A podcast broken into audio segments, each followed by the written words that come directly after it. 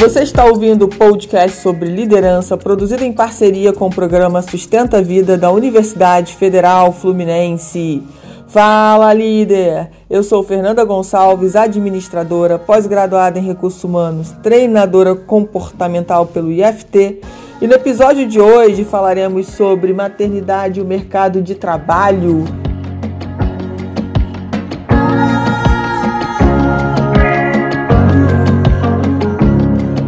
E temos uma convidada super exclusiva chamada Magali Brandão, que foi um presente da pandemia na minha vida. Magali, seja muito bem-vinda e se apresente à nossa audiência. Oi, pessoal, eu sou a Magali Brandão, publicitária de formação e mãe da Ana Luísa. Muito bom, é um prazer estar aqui com você. E obrigada por ter aceitado o convite de compartilhar conosco a sua trajetória profissional e também da maternidade.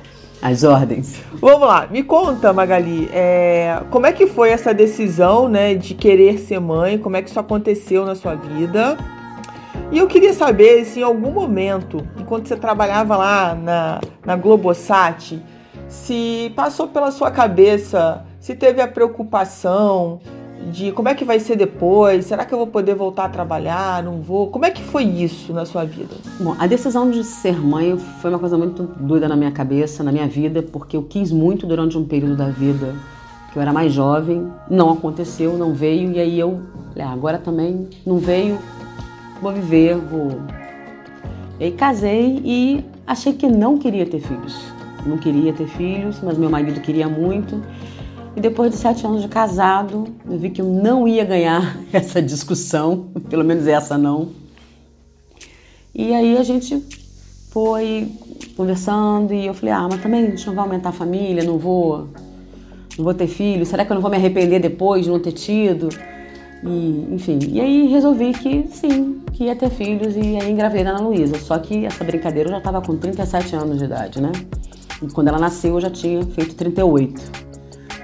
Mas, enfim, nunca, nunca me preocupei com se afetar a vida profissional ou não, porque o exemplo que eu tinha era a minha diretora, que fez carreira com, tendo três filhos, ela teve três filhos durante toda a carreira dela e ela chegou onde ela tinha que chegar.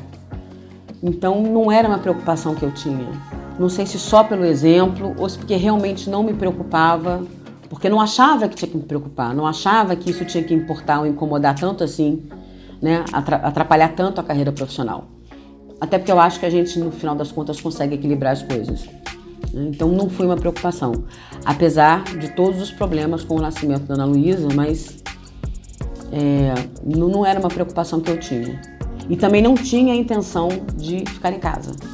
A intenção sempre foi ter, cumprir o prazo que a lei me dá para para ficar com a Ana Luísa em casa, para até você aprender a lidar com aquele ser novo que está ali, com a situação nova, mas voltar para o mercado de trabalho. Eu não tinha intenção de ser mãe 24 horas, não, não era a minha praia. Sim. Queria que você compartilhasse um pouco com a gente, porque a sua gravidez até um determinado momento foi super normal, super tranquila, e de repente, né, o mundo desabou na sua cabeça. Então, queria que você compartilhasse como é que foi esse momento, o que, que aconteceu e o que, que você tira né, é, de bom dessa experiência toda? É, foi. Tava indo tudo bem até a 33 semana, um pouco antes, né? Que a Ana Luísa não completou. Porque eu tive eclâmpsia, pressão bateu 28 e foi uma correria tremenda. E tira a Luísa e corre para o hospital. Enfim, e foi uma doideira. Foram 26 dias de UTI para Ana Luísa, 72 horas de UTI para mim, Engraçado, agora pensando, eu me lembro de uma coisa que foi. Eu só me deixaram ver a Ana Luísa 48 horas depois. Isso foi. Foi brabo também. Foi ruim. Mas enfim. Isso porque eu fiz um escândalozinho básico no hospital, né? Não se mexe com uma mulher depois que ela teve filho. Eles deviam saber disso melhor numa maternidade. Mas enfim. E ficou muito gravado também uma coisa que eu não desejo para ninguém, que é retornar para casa e ver um berço vazio. A minha estava no hospital, era uma questão de dias para voltar, mas eu sei que tem mães que voltam numa condição até pior do que a minha. O berço vai continuar vazio. Isso eu acho que. Isso mexe muito com a gente, emocionalmente falando, é, um, é, uma, é uma pancada. Mas. a gente supera. Essa é a verdade, a gente consegue passar por tudo, pelas coisas que vêm e passei por cima disso, superei, fui em frente, tá aí, tomei um susto. Não, não sei explicar, perguntei se existia uma explicação, se eu tinha feito, porque vem aquela coisa, será que eu fiz alguma coisa errada durante a gravidez? Tentei cercar, me cercar de todos os cuidados. E a, e a explicação é não, você não fez nada, simplesmente aconteceu. Você já devia ter uma predisposição qualquer que a gente não sabia, que ninguém viu. Uhum. Ainda tem essa coisa da gente achar que a culpa é da gente. Né? É, né? A gente tem essa coisa, né, de sempre. É, a gente tem que se culpar, né? Então. É importante a gente né, olhar é, de uma outra forma até pra gente. E, e, eu diria que foi o nascimento da Ana Luísa e foi o seu renascimento. Foi foi porque eu digo muito isso para ela, inclusive. Eu falei, ó, dizem que quando nasce uma criança, nasce uma mãe também. Mas eu acho que nesse caso você me salvou, na verdade. Foi um resgate ali, você me salvou. Porque eu não senti aquela coisa daquele clique que dizem que quando você vê a criança na sala de parto, você tem um clique e aí de repente. Não, não teve clique nenhum. Teve foi, nossa, mas eu tava em casa dormindo, rapaz, de repente tô aqui, né, tá arrancando uma criança de dentro de mim, que coisa doida e correria e corre para te botar um monte de tubo, te levar para uma UTI, seu filho vai para um outro lugar, enfim. Então não, não, sei, não sei se não teve tempo ou se não teve o clique, mas que não teve, não teve. Foi uma coisa construída. Uhum. Porque depois de todo o susto vinha a coisa do rapaz, que coisa estranha, tem uma criança dentro dessa casa.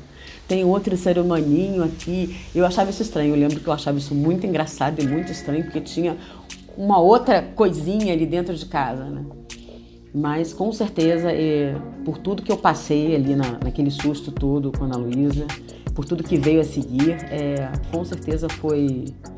Mas de certa forma também é, eu costumo dizer que eu não posso ser mal agradecida.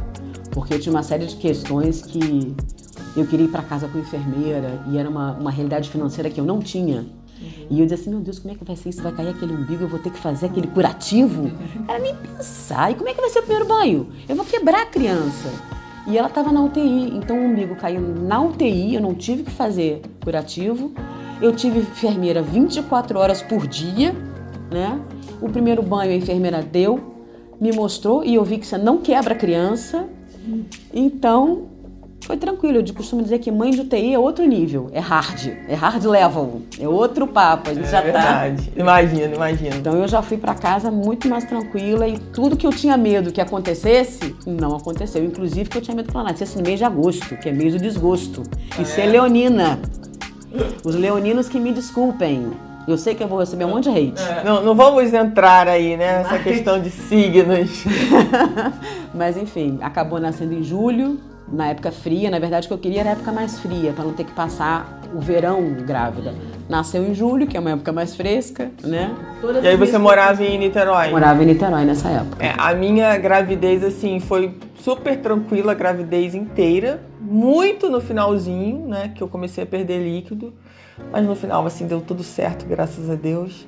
E, e eu também, assim, Magali, um pouco diferente de você, né? É eu não tinha preocupação, você também não tinha. Eu tinha praticamente certeza que eu iria voltar, porque eu não me via em casa, função full time mãe, né? não me via assim. Achava importante que eu voltasse logo depois da licença maternidade. Mas é engraçado como as coisas mudam, né? E eu tive todo o suporte, eu não tinha preocupação da enfermeira. Mas eu tinha a minha avó, que era uma bênção na minha vida, e ela me ajudou muito, muito, muito, muito, muito. Depois uma babá também, a Sônia, que me ajudou muito, muito, muito. Enfim, é... só que chegou um determinado momento da minha vida, quando a Ana Júlia que já tinha uns três anos e meio, quatro anos, que eu comecei a ver que não estava fazendo muito sentido é, a minha carga horária. É, eu não estava tendo qualidade com a Ana Júlia, não estava conseguindo estar com a Ana Júlia, até porque eu trabalhava tarde e noite. Isso não estava me fazendo bem também enquanto mãe. E eu minha cabeça começou a refletir. Aí eu coloquei uma criança no mundo e agora eu não estou conseguindo cuidar, né? E isso começou a mexer muito comigo.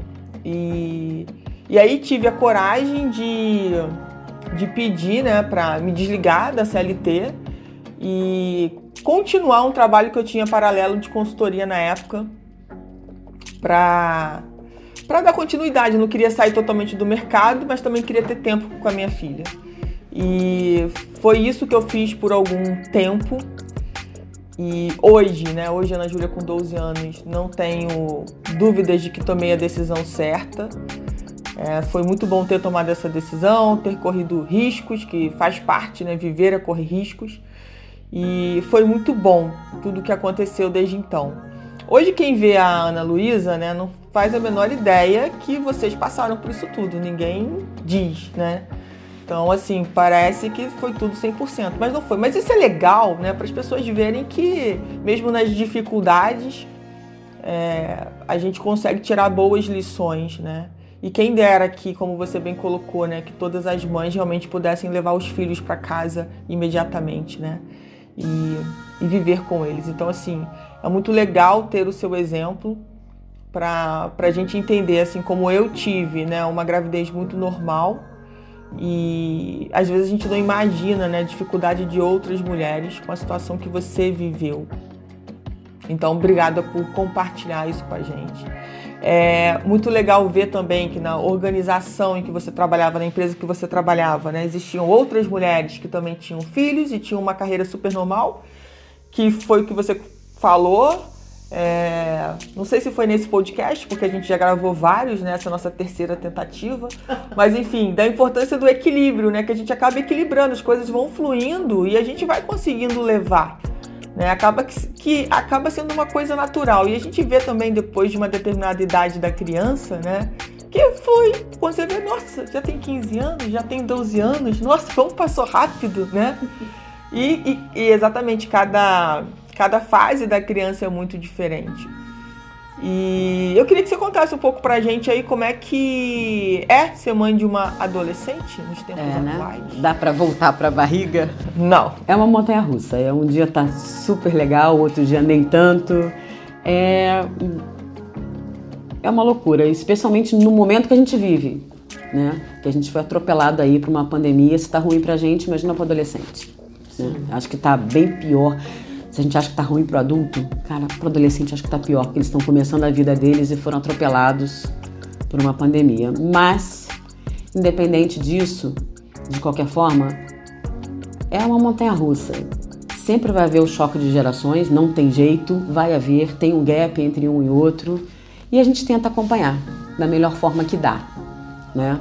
Mas é uma doideira total, mas é muito legal. É muito, muito legal. Só tem que botar o salto alto para brigar, porque afinal de contas, com 1,71m já não dá mais, né? Já passou muito da mãe. É, eu queria deixar uma, uma, mensagem aqui né, com esse podcast, é, especialmente para as mulheres, porque a Magali até tocou num assunto bem interessante da questão da culpa, né? Que a gente se culpa muitas vezes por tantas coisas, né? Poxa, será que eu fiz alguma coisa de errado para que aquilo acontecesse?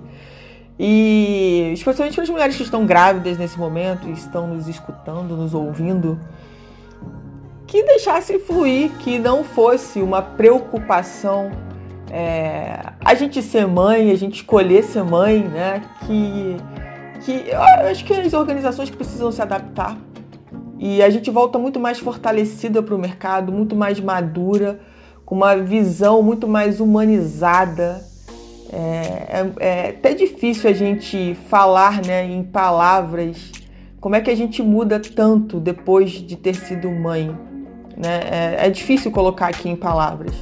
E conhecendo mães né, de dois, três filhos, né, elas sempre falam que ah, é muito diferente a segunda gravidez, a terceira gravidez, a própria, os próprios filhos são muito diferentes. Então, assim, a gente vai. É como se a gente fosse criando uma musculatura, né?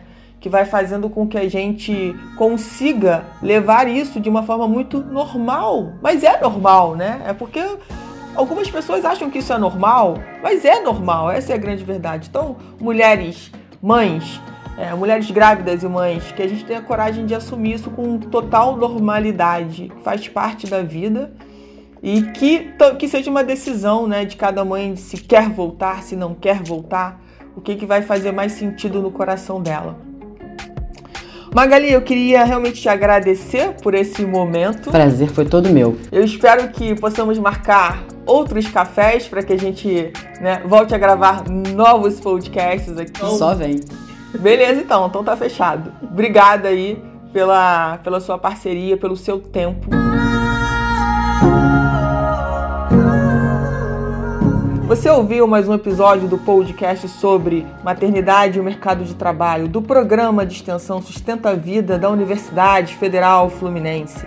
Caso deseje enviar alguma mensagem ou dúvida a um de nossos especialistas, basta escrever para podcast@sustenta-vida.com, colocando no assunto da mensagem o nome do especialista desejado. Para mais informações sobre nossos projetos, acesse sustenta-vida.com, nosso-ead.com e meu Instagram, fernandagonçalves.treinadora.